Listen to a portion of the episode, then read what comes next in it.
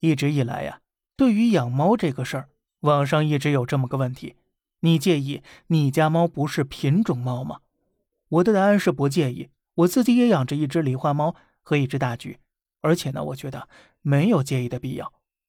你有没有想过这样一个问题：为什么我们国内的大橘、狸花、三花猫或者奶牛猫没有成为品种猫吗？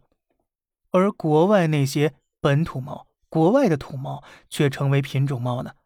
是我们这些田园猫不够好吗？并不是，是因为啊，制定品种猫规则的人不是我们的人。他们不让我们的猫成为享誉全球的品种猫。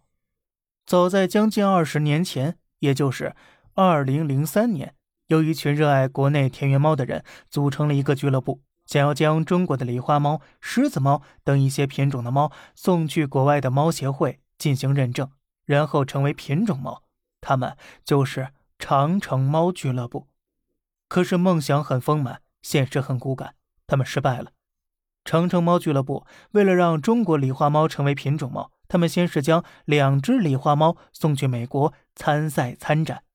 开始很好啊，狸花猫被 CFA 认定为杂项品种，但没想到这就是狸花猫的巅峰时期了。后来就是这两只猫，一只得传染病死了，一只猫失踪了。然后呢，协会那边的人又要求送过去两只猫，一公一母。这两只猫送去美国就杳无音讯。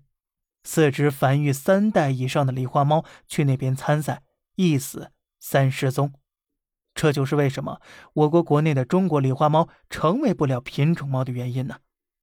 请问听到这里，你还会介意你家的猫不是品种猫吗？你还会以养一只品种猫为荣吗？中国的猫啊，并不是不如国外的猫，而是我们没有以猫品种界定猫价值的习惯。当然了，上面这个事情仅仅是长城猫俱乐部的一面之词，具体还有什么内幕，那就无从得知了。